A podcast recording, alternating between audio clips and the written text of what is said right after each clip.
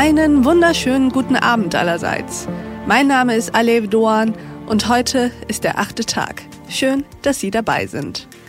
Kuh-Dung heilt Covid-19. Zwiebeln saugen Viren aus der Luft. Wer Bleichmittel trinkt, wird immun gegen das Virus. Empfehlungen wie diese finden sich zuhauf in Internetforen, auf Social Media, aber auch bei Heilpraktikern. Dabei ist die Empfehlung, Zwiebeln im Raum zu verteilen und sich so gegen das Virus zu schützen, noch eine der harmloseren Varianten. Trotzdem möchte ich an dieser Stelle in Ihrem und im Sinne Ihrer Mitmenschen, liebe Hörerinnen und Hörer, davon abraten. Ich möchte heute mit Ihnen und mit meinem Gast des Abends über solche Wunderheiler, über Globuli und Pillen, über Impfgegner und Misstrauen sprechen. Und dafür habe ich uns natürlich einen Gast in den achten Tag eingeladen. Herzlich willkommen, Beate Frenkel. Guten Tag, Frau Duan. Frau Frenkel, stellen Sie sich uns doch einmal vor. Mein Name ist Beate Frenkel. Ich bin Fernsehjournalistin bei Frontal 21, dem investigativen Magazin des ZDF und Journalistin bin ich jetzt seit gut 30 Jahren. Zuvor habe ich an der FU Berlin studiert, Politikwissenschaften, Germanistik und Geschichte und dort meinen Abschluss als Diplompolitologin gemacht. Seitdem arbeite ich als Reporterin und als Redakteurin überwiegend für politische Magazine im öffentlich-rechtlichen Fernsehen und ich war zwei Jahre als Auslandskorrespondentin in London. Bei Frontal 21 habe ich mich lange intensiv mit Themen rund um die Pharmaindustrie beschäftigt und die Alternativmedizin kam als eigener Themenkomplex dann hinzu. Und schließlich auch das Thema Verschwörungstheorien, die immer mehr Anhänger finden und deshalb auch in meiner Berichterstattung einen immer breiteren Raum einnehmen. Und jetzt habe ich ein Buch zu diesen Themen veröffentlicht. Und Ihr Buch, Frau Frenkel, heißt Pillenheiler Globuli, das Geschäft mit der Alternativmedizin. Lassen Sie uns mal bitte an Ihrer Motivation teilhaben, die Sie dazu gebracht hat, sich kritisch mit Alternativmedizin auseinanderzusetzen. Ja, in dem Buch geht es um die Frage, warum misstrauen immer mehr Menschen den Errungenschaften der Wissenschaft und der Schulmedizin. Und Schulmedizin heißt ja nur, diese Medizin basiert auf einer vernünftigen Lehre, auf einer faktenbasierten Grundlage. Davon wollen aber viele nichts mehr wissen und legen ihr Schicksal lieber in die Hände von selbsternannten Wunderheilern. Die Gäste sagen, man spürt die Schwingung der Heilung, die hier häufig geschieht. Die medizinische Leiterin ist von Beruf Heilpraktikerin. Ein Baustein der Therapie sei eine spezielle Heilmusik, erfahren wir. Die Musik wurde von einem Taiwanesen entwickelt. Der konnte beweisen, dass sich über seine Töne Krebstumore verkleinert haben. In der Klinik gibt es eigene Kompositionen für jedes Organ. Patienten mit Brustkrebs hören andere Töne als Darmkrebspatienten. Es geht in dem Buch um falsche Versprechen und um das Geschäft mit der Alternativmedizin. In Zeiten der Krise funktioniert das besonders gut und innerhalb weniger Monate hat die Corona-Pandemie Volkswirtschaften lahmgelegt, Hunderttausende Infizierte das Leben gekostet. Und doch gibt es Menschen, die glauben, das Virus existiere gar nicht. Andere sind überzeugt, Bill Gates hätte es erfunden, um die Menschheit zu vergiften. Viele Verschwörungstheorien sind haarsträubend und doch werden sie zigtausendfach über die sozialen Netzwerke und per Messenger verbreitet von Esoterikern und Geschäftsmachern für Menschen, die verunsichert sind und deshalb bereit, sich auf falsche Heilversprechen einzulassen, wie zum Beispiel eben, was Sie schon erwähnt haben, Globuli und Kudung helfen angeblich gegen Covid-19.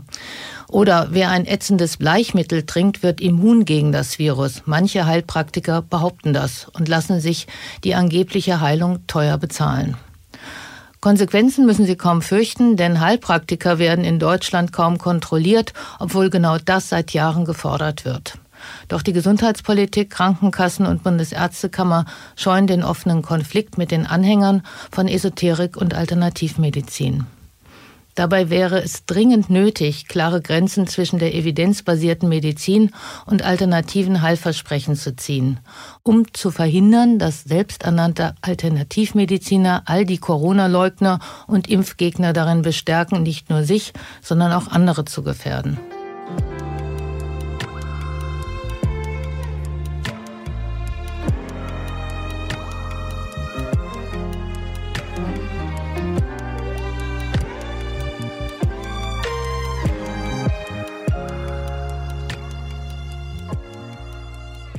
Vielen Dank für Ihren Impuls, Frau Frenkel. Wissen Sie, was ich erstaunlich finde?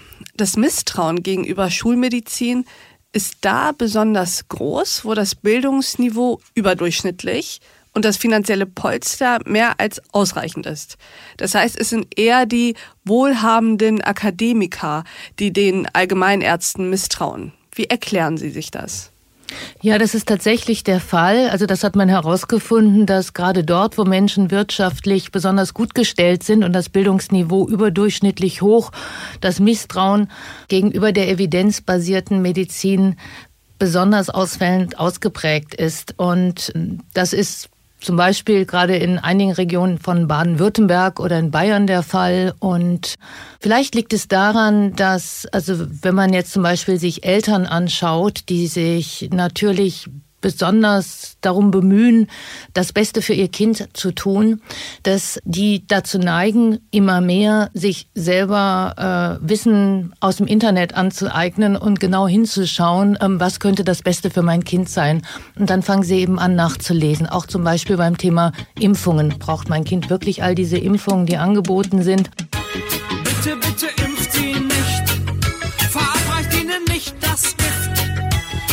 Mit ihrer Zukunft bitte impf die Kinder nicht.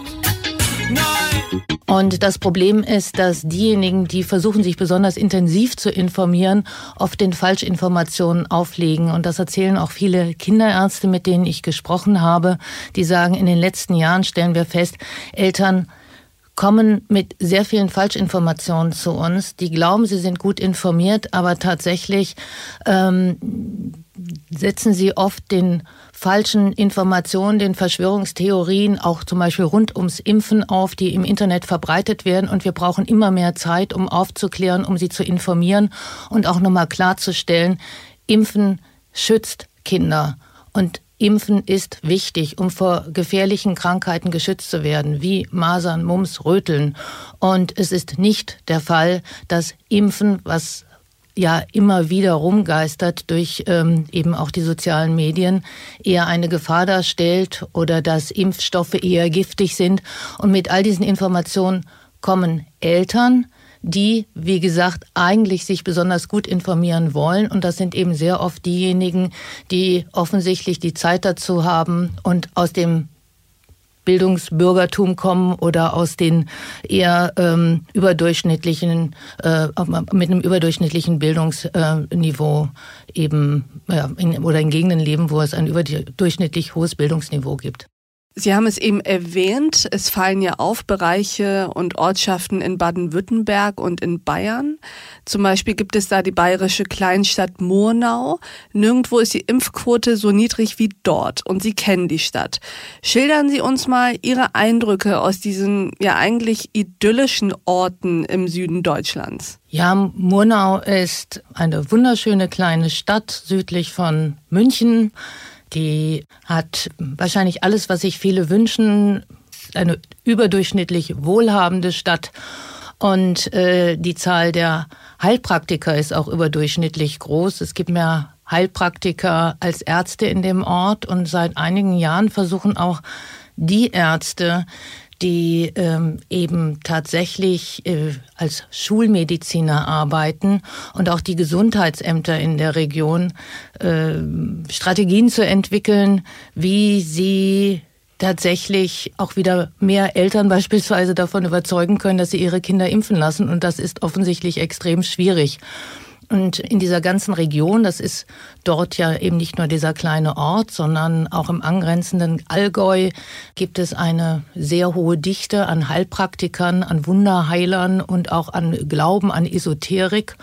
Und auch dort war ich unterwegs und habe mir in einem Ort, in einem Seminar einen dieser Lehrgänge angesehen. Und tatsächlich ist es so, dass dort viele Versprechen getätigt werden, denn dort wird beispielsweise immer wieder von einem Arzt, einem approbierten Arzt aus Deutschland, verkündet, er könne Alzheimer, Krebs, Autismus mit seinen eigenen Methoden heilen. Es handelt sich um Krankheiten, die eben nicht heilbar sind und er verspricht dann aber mit ganz bestimmten Methoden und vor allen Dingen auch einer Reihe Präparaten, Pillen und Pulvern, die sehr teuer sind, den Menschen zu helfen. Und er macht auch Fortbildung für Heilpraktiker, die das dann wieder selber weiter verbreiten. Was sind das denn für Methoden und Techniken? Können Sie da Beispiele nennen oder sind das vor allem Präparate, die verkauft werden? Es sind zum großen Teil Präparate, Pillen, aber auch äh, verschiedene Anwendungen, die gemacht werden. Es gibt ähm, Produkte, die man kaufen kann, mit denen die ähm, angeblich helfen äh, gegen Schmerzen und wie gesagt auch schwere Krankheiten. Das einleuchtendste oder das drastischste Beispiel fand ich immer, äh, es gibt beispielsweise eine Bleiche, eine ätzende Bleiche, die äh, angeblich immun macht gegen Covid-19 und die aber auch helfen soll gegen Alzheimer, Autismus und Krebs. Seit vielen Jahren war das Bundesinstitut für Arzneimittel vor diesem Produkt. Das nennt sich Wunderminerallösung, ist äh, Chlordioxid, was eigentlich besser geeignet ist, ein Schwimmbad zu reinigen, als äh, Menschen es zuzuführen. Doch genau das versprechen eben diejenigen, die dieses Produkt vertreiben und bewerben. Und das seit vielen Jahren auf Esoterikmessen im Internet. Und keiner hält sie davon ab. Und diese Bleiche, soll die getrunken werden oder was soll mit der passieren? Die Bleiche soll getrunken werden und die führt zu, kann zu starken Verätzungen führen. Das zeigen auch die Fälle, die bei Giftnotrufen einlaufen. Es kann die Magenschleimhaut angreifen. Es kann aber insbesondere, weil die Magenschleimhaut ja noch ganz gut geschützt ist vor der körpereigenen Magensäure, aber alle anderen Schleimhäute, also die im Mund und die in der Speiseröhre, sind eben nicht vor Säure geschützt. Und da kann man sich dann ähm, Ablösungen vorstellen, Nekrosen, sagt der Mediziner, dass also Gewebe oberflächlich abstirbt und das tut dann auch ziemlich weh. Und bei Kindern, auch das ist dann besonders drastisch und dramatisch, soll sie per Einlauf eingeführt werden. Und es gibt Eltern, die machen das tatsächlich und sind davon überzeugt, dass es gegen Autismus beispielsweise hilft, weil diese selbsternannten Alternativmediziner und Wunderheiler eben behaupten, dass genau das äh, der Fall ist. Wenn man das regelmäßig macht, hilft angeblich diese Chlorbleiche gegen Autismus. Und das zeigt das eigentliche Problem, denn ähm, wer erstmal sich sozusagen diesem Glauben angeschlossen hat, der ist nur noch ganz schwer davon abzubringen. Und das ist dann ähnlich wie in einer Sekte. Diejenigen, die all das versprechen, sind so quasi wie Sektenführer, die mit ihren Heilsversprechen die Leute an sich binden und die folgen dann und sind nur noch sehr, sehr schwer zu erreichen. Und das kann eben unter Umständen sehr gefährlich sein. Aber dieses Vertreiben dieser Bleiche, das muss doch eigentlich strafbar sein. Also das fällt das nicht unter den Bereich der Körperverletzung, wenn man seinem Kind einen Bleichdurchlauf gibt? Geschweige denn, wenn ein selbsternannter Heiler so etwas verkauft? Das äh, Ganze funktioniert so, es ist verboten für diese Chlorbleiche zu werben. Und die diejenigen, die dann eben auf einer Esoterikmesse oder einer Konferenz oder eben auch auf ihren Webseiten im Internet dafür werben, die, die werben nicht direkt dafür, sondern die sagen, ich darf nicht dafür werben, aber ich sage euch, welche wundervollen Heilerfolge damit schon erzielt wurden. Und jeder versteht natürlich, was damit gemeint ist. Und wenn man im Internet den Namen dieses Präparats eingibt, dann findet man auch die entsprechenden Mittel. Das ist ganz einfach zu bestellen, aber äh, das läuft dann eben nicht unter dem Namen, dieses ist ein Heilmittel gegen bestimmte Krankheiten, sondern dieses ist ein Reinigungsmittel und Sie können es kaufen. Unglaublich. Lassen Sie uns über genau diese Gefahren sprechen. Das war jetzt ein sehr drastisches Beispiel. Es gibt auch weniger drastische Beispiele. Man könnte ja zum Beispiel auch sagen, na gut, wenn es jemandem hilft, einmal in der Woche zum Heilpraktiker und zum Yogi zu gehen und wenn die Person sich besser fühlt, wenn sie Globuli genommen hat, das ist doch okay, wenn es keinem schadet. Und auf diesem Prinzip Hoffnung steht ja auch die gesamte Placebo-Theorie. Welche Gefahren sehen Sie aber in diesem Geschäft? Wo liegen die größten Gefahren? Ich glaube, größte, die größte Gefahr besteht darin, dass Menschen sich Hoffnungen machen und dass ihnen Heilung versprochen wird bei Krankheiten, die gar nicht heilbar sind. Das betrifft eben Krankheiten wie Krebs oder Alzheimer. Aber ähm, besonders drastisch fand ich das eben immer dann, wenn es um Kinder geht. Und es gibt eine zunehmende Anzahl von Kindern, bei denen Autismus diagnostiziert wird und da wird auch vielen Eltern Hoffnung gemacht mit allerlei Präparaten, die dagegen angeblich helfen. Manche klingen erstmal harmlos. Das geht dann los mit eben Globuli, aber auch ähm, Knoblauchkapseln oder Brokkolisprossen oder Kamelmilch. Aber alles Pillenpräparate, die sehr, sehr teuer sind und weil sie dann eben angeblich nur in dieser Konstellation wie von diesem einen Anbieter beworben und verkauft, auch wirklich helfen sollen. Aber das geht eben auch weiter. Ich war auf einer äh, Autismusmesse in Amerika, wo auch deutsche Anbieter waren. Und da gibt es dann allerlei andere Dinge, wie beispielsweise auch eine Sauerstoffüberdruckkammer, die man für 20.000 Dollar für zu Hause dort erwerben kann und wo das Kind dann eine Stunde lang reingesteckt werden soll am Tag, weil auch das angeblich hilft. Das ist äh, Kindeswohlgefährdung, das ist gefährlich, aber trotzdem gibt es Eltern, die fest daran glauben. Warum? Weil sie davon überzeugt sind, dass diejenigen, die das anbieten, eben tatsächlich Heilung bringen können und weil ähm, sie eben in diese in, in diesem Umfeld sich bewegen, äh, was sich völlig abgekoppelt hat von der evidenzbasierten Medizin und einfach auch von Tatsachen, die längst bewiesen sind, nämlich dass eben Autismus beispielsweise nicht durch diese Methoden zu heilen ist, sondern dass es nur zu lindern ist durch verschiedene andere Methoden. Und das ist eben besonders perfide, denn ausgerechnet diejenigen, die sagen, wir heilen, wir bieten euch die Alternative und die sagen, die Pharmaindustrie und die Ärzte und die Medien, die wollen sich alle nur bereichern und ver, ver, äh, versprechen hier falsche Dinge. Ausgerechnet diejenigen, die all das behaupten, profitieren selbst von diesen falschen Versprechen und schaden unter Umständen Kindern und ähm, das kann sehr gefährliche Folgen haben.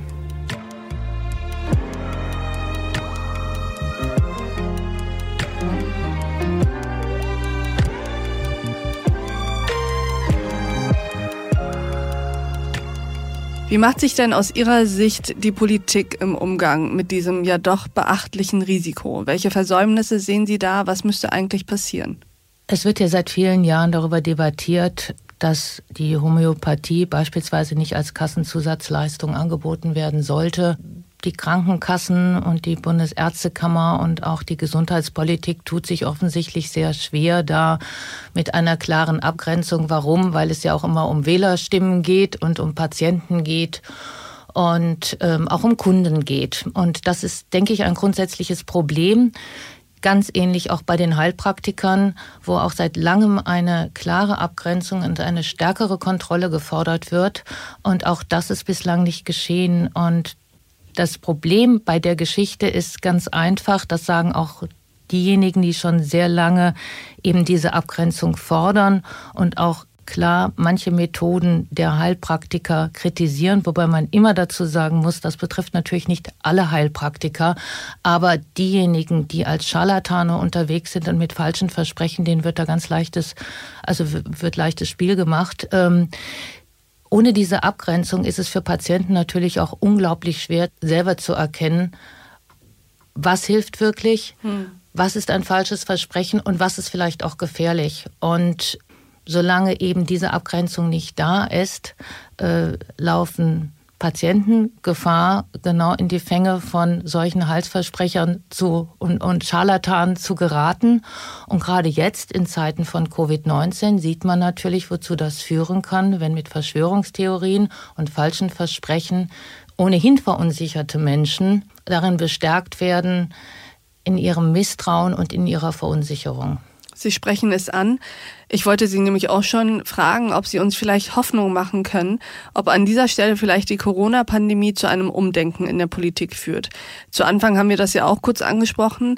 In Zeiten der Krise und Verunsicherung boomt das Geschäft der Esoteriker und selbsternannten Heiler. Sehen Sie da im Moment Perspektiven, die uns zu einem besseren Umgang mit solchen Geschäften bringt? Also zu Beginn der Pandemie dachte ich, das ist ja nun wirklich ein Beispiel dafür, wie wichtig es ist, Medikamente zu haben und wie wichtig es ist, durch Forschung und Wissenschaft Möglichkeiten zu finden, um gegen so ein gefährliches Virus beispielsweise vorzugehen oder eben auch einen Impfstoff zu entwickeln. Ähm, und ähnlich ging es auch offenbar vielen Experten, mit denen ich gesprochen habe in den letzten Monaten, ja sagten, wir hatten eigentlich gehofft, dass jetzt ein Umdenken stattfinden wird, aber eher ist das Gegenteil der Fall. Und ich denke, das sieht man ja auch, wenn man auf die Straßen guckt. Also die Zahl derer, die verunsichert sind oder die bereit sind, sich auch stärker in die Fänge von diesen Verschwörungstheorien zu begeben oder ähm, tatsächlich glauben, es ist gefährlicher, sich impfen zu lassen, als das Risiko einzugehen, an dieser Virusinfektion schwer zu erkranken oder andere anzustecken. Also die, dieses Misstrauen scheint ja eher gewachsen zu sein. Und umso wichtiger wäre es natürlich eigentlich, noch klarer aufzuklären und eben ganz klar diese Grenzen auch zu ziehen zwischen der evidenzbasierten Medizin und allerlei anderer Mittel und Möglichkeiten, die sicherlich in vielen Fällen eine Hilfe sein können, aber ähm, eben bei schweren Krankheiten nicht die Lösung sind. Noch klarer aufklären, bessere Grenzen ziehen, das ist doch eigentlich ein schönes Schlusswort, Frau Frenkel. Ich bedanke mich bei Ihnen, dass Sie heute uns im achten Tag besucht haben. Schön, dass Sie da waren. Ich danke Ihnen.